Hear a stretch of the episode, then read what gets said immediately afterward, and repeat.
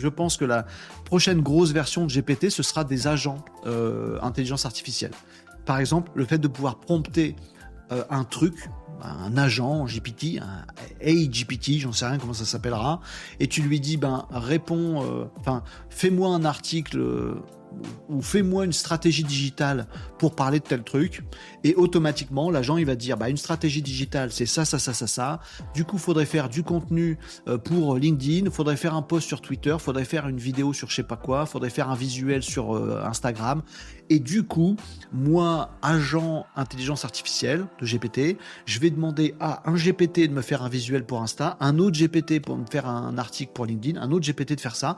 Et après ça remonte et je les poste un peu partout voyez pour moi, couche de complexité au-dessus de GPT aujourd'hui.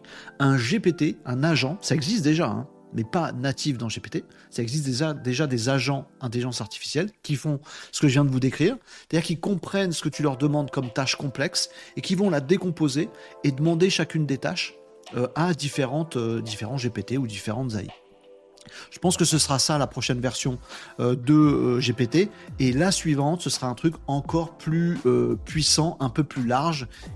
Et j'espère aussi vraiment multimodal. Le jour où on a un agent, le jour où on a un outil, genre GPT, qui fait agent, qui est capable d'une tâche complexe d'en faire plusieurs, qui en plus est vraiment multimodal.